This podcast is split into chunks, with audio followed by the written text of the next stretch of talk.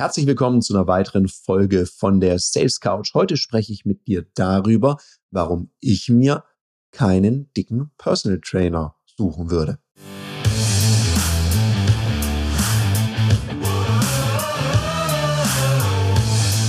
Herzlich willkommen bei dem Podcast Die Sales Couch Exzellenz im Vertrieb mit Tarek Abodela. In diesem Podcast teile ich mit dir meine Learnings aus den letzten 20 Jahren Unternehmertum und knapp 30 Jahren Vertrieb.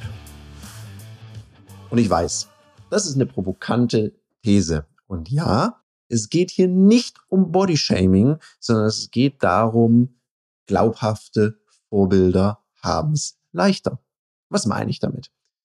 Wenn jetzt du selbst, nehmen wir das Beispiel mit dem Personal Trainer, du möchtest abnehmen, du wiegst selbst 150 Kilo. Und du suchst dir dann jemand, der vielleicht auch mal 130 gewogen hat und heute 100 wiegt dann kann der für dich ein glaubhaftes Vorbild sein, weil der war in einer ähnlichen Situation wie du, der hat's hingekriegt, der kann dir was erzählen, wenn er es zum Beruf gemacht hat. Oder er empfiehlt dich dahin, wo du hingehen sollst. Das meine ich damit. Für mich in der damaligen Situation, weil ich hatte in einer der letzten Folgen ja beschrieben, dass ich mir damals einen Personal Trainer gesucht hatte. Ich hatte meinen ersten Personal Trainer mit im Interview. War ein sehr lustiges Gespräch. Also falls du die Folge noch nicht gehört hast, dann hör mal rein. Und ich war damals schon einigermaßen sportlich und gleichzeitig das gute Essen, die vielen Meetings, naja, so ein kleines Wohlstandsbäuchchen hatte sich gezeigt. Und dann haben mich auch Leute nach der Folge gefragt, ja, woher wusstest du, dass die die richtigen sind? Warum, warum hast du dann Ja gesagt? Ja, ich konnte denen vertrauen. Das waren für mich glaubhafte Vorbilder. Die waren auf einem echt, echt guten Fitnesslevel, was auch über meinem Fitnesslevel war.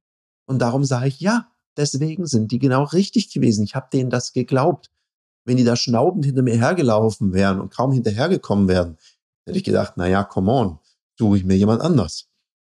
Und wir können auch weggehen vom Sport. Überleg dir einfach, wenn du dir jemanden suchst, der dich im Vermögensaufbau berät, dann würdest du mit hoher Wahrscheinlichkeit auch niemanden wählen, der total broke aussieht, broke ist, und einfach nicht mit Geld umgehen kann. Zumindest kann ich dir das nicht empfehlen, da gibt's bessere.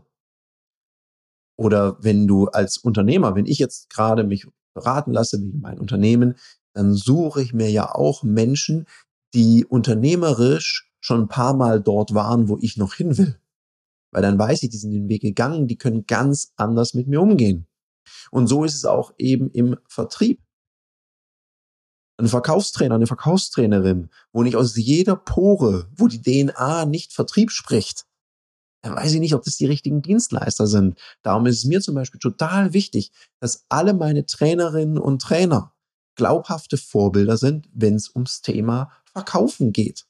Ja, die dürfen für vieles kritisiert werden. Was mich am härtesten trifft, ist, wenn jemand sagt, ey, haben die schon mal verkauft? Haben die schon mal einen Hörer in die Hand? Waren die schon mal draußen beim Kunden? Das wäre hart für mich, weil das trifft. Und darum sind es alles Praktikerinnen und Praktiker, die eben auch gelernt haben, unabhängig von ihrer Persönlichkeit, die Methode zu vermitteln, das Verkaufen zu lehren. Weil wenn jemand nur über seine Persönlichkeit verkauft, dann ist das Einzige, was er oder sie machen kann, oh, mach doch mal so wie ich. das funktioniert halt nicht für jede und jeden. Sondern ich muss ja gucken, wer sitzt da vor mir, Wer ist das so? Wo kommt derjenige her? Und dann brauche ich natürlich auch einen breiten Methodenkoffer, und viele Möglichkeiten, um denjenigen oder diejenige da abzuholen, wo sie stehen und weiterzuentwickeln. Und nein, es ist nicht nur im Vertrieb wichtig. Ich meine, meine Güte, ich habe damals sehr intensiv Kampfkunst gemacht. Und bei uns waren die Trainerinnen und Trainer immer glaubhafte Vorbilder, wenn es um, ich kenne diese ganzen unendlichen Liegestützspiele, die wir da gemacht haben. Wir Trainerinnen und Trainer haben immer, immer mitgemacht. Da warst du echt fit. Und darum war es auch wichtig, wenn du wusstest, du gibst ein Training, dann musstest du mit deinen Liegestützen echt on fleek sein, dass du da mitmachen kannst. Weil es kann nicht sein, dass du vor den Teilnehmenden müde wirst. Oder im Marketing, weiß nicht, ob ich schon, auch bestimmt habe ich schon ein paar Mal erzählt. Ich habe ganz, ganz, ganz früher habe ich für einen Verlag Anzeigen verkauft. Da ging es um Azubi-Marketing, also Azubis kriegen.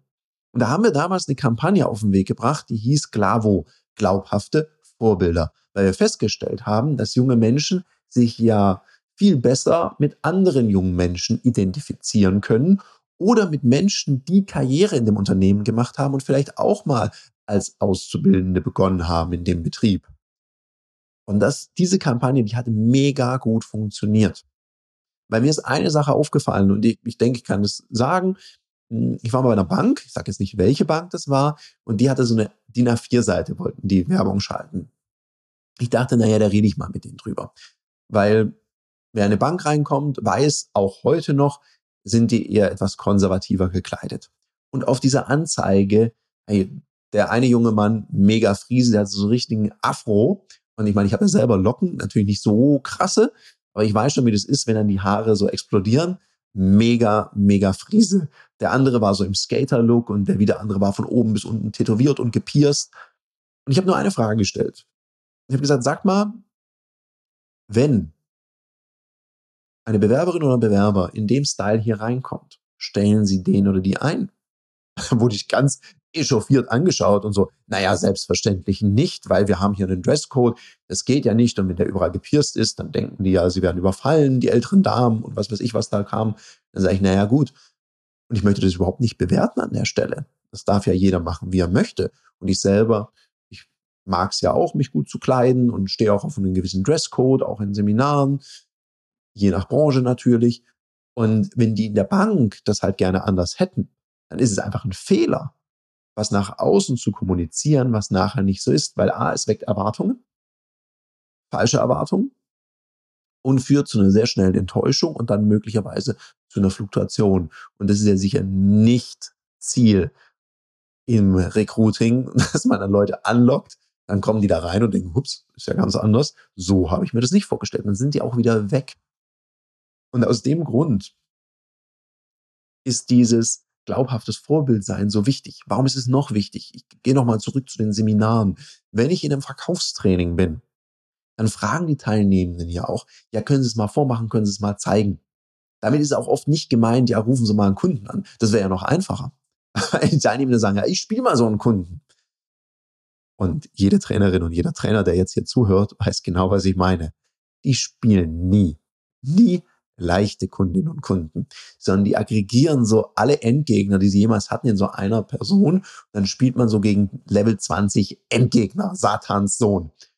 Und diesen, diesen Kunden darf man dann irgendwie einen Einwand behandeln, einen Preis erfolgreich durchsetzen, einen Termin vereinbaren, also großartig. Und ja, da ist es einfach wichtig, dass man glaubhaftes Vorbild ist, dass man selber schon mal auf rostigen Nägeln gekaut hat, dass man selber das schon mal durchgemacht hat, dass man genau weiß, wie das ist. Und hey, wenn es mal nicht klappt, nicht schlimm, weil wir sind ja nicht in Harry Potters Zauberschule machen so 3, 2, 1, der Deal ist meins, sondern wir arbeiten an Methoden, arbeiten damit Wahrscheinlichkeiten zu erhöhen und eben nicht so ein Spruch, der immer klappt. Also wer das behauptet, also kleiner Tipp an dich, wenn du hier zuhörst, wenn einer sich hinstellt und sagt, das klappt immer, dann renn, dann renn, flüchte einfach, das ergibt keinen Sinn. Es gibt keine Methode, die immer geht. Und wenn das jemand dir verspricht, ist es eins gelogen oder hat selber keinen Plan, weil er mal ein Verkaufsbuch angeguckt hat und jetzt das Gefühl hat, er ist der Mega oder sie ist die Mega-Verkaufstrainerin.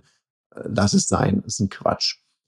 Darum, Modelllernen ist wichtig, dass man auch mal gucken kann und sehen kann, ah, das ist eine Idee und dass man auch mal unabhängig von seiner Persönlichkeit ein paar Varianten raushauen kann, wie es gehen könnte weil so diese Annahme, die Lösung steckt immer im Teilnehmenden.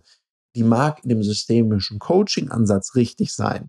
In der Ausbildung, in der Schulung, mein Gott, wenn du noch nie verkauft hast oder noch nie eine Situation gelöst hast oder die die Methode fehlt, also du nicht das richtige Werkzeug hast, dann kannst du da lang nachdenken, was du für einen tollen Spruch machen kannst oder wie du damit umgehen kannst, dann wirst du auf keine sinnvolle Lösung kommen. Warum auch, wenn es jemand gibt, der dir einen Hinweis, einen Impuls geben kann. Und wenn du dann die Methoden, die Prinzipien verstanden hast, dann bin ich ein großer Fan davon und sage, hey, wenn du jetzt mal auf die Herausforderung diese Prinzipien überträgst, wie würdest du es dann lösen?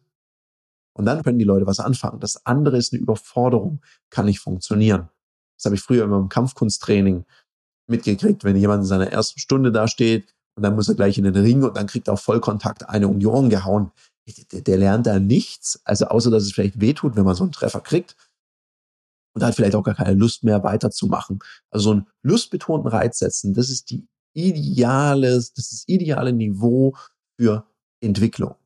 Und ja, ich weiß, es gibt auch, bin ich auch schon dran gescheitert, weiß noch, da hatte ich mal eine Anfrage von einem potenziellen Kunden und ich weiß nicht genau, was da los war. Ich saß da und die haben wie so ein bin da als damals als Selbstständiger, als Freiberufler bin ich da hingegangen und wollte mich als Trainer vorstellen. Das war zumindest das Ziel. Und die beiden, die da mit mir gesprochen haben, die haben so eine Art Vorstellungsgespräch mit mir gemacht. Und ich sag's dir ehrlich, ich hatte keinen Bock drauf, weil ich suchte ja kein Angestelltenverhältnis. Ich wollte meine Dienstleistung verkaufen. Und da hat die eine irgendwann total genervt gesagt, sagen Sie mal, Sie versuchen das Gespräch immer wieder umzudrehen. Sie sind so ein richtiger Verkäufer. Und normalerweise wäre es ein Lob gewesen. Nur ich konnte ja nicht umhin, den Tonfall und die Mimik dazu wahrzunehmen. Habe gemerkt, okay, das war jetzt nicht als Kompliment gemeint. Das hat die einfach genervt. Und meine Antwort war einfach nur, naja gut, ich bin, was ich bin. Und dafür trete ich heute an. Und wenn Sie nicht fein damit sind, dass ein Verkäufer Ihre Verkäuferinnen und Verkäufer inspiriert, also ein glaubhaftes Vorbild ist, sondern ich hier eine ganz andere Rolle spielen muss, dann bin ich möglicherweise nicht der Richtige.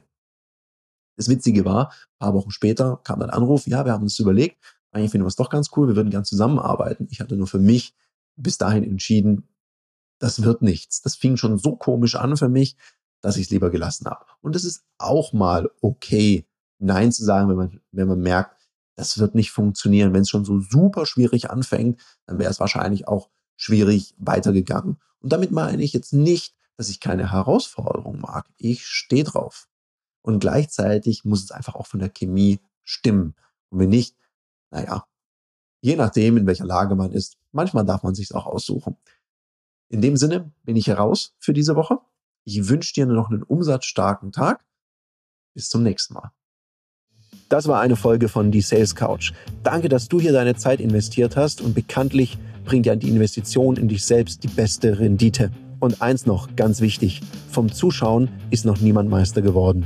Also, setz die Erkenntnisse, die du aus diesem Podcast gewonnen hast, für dich persönlich um.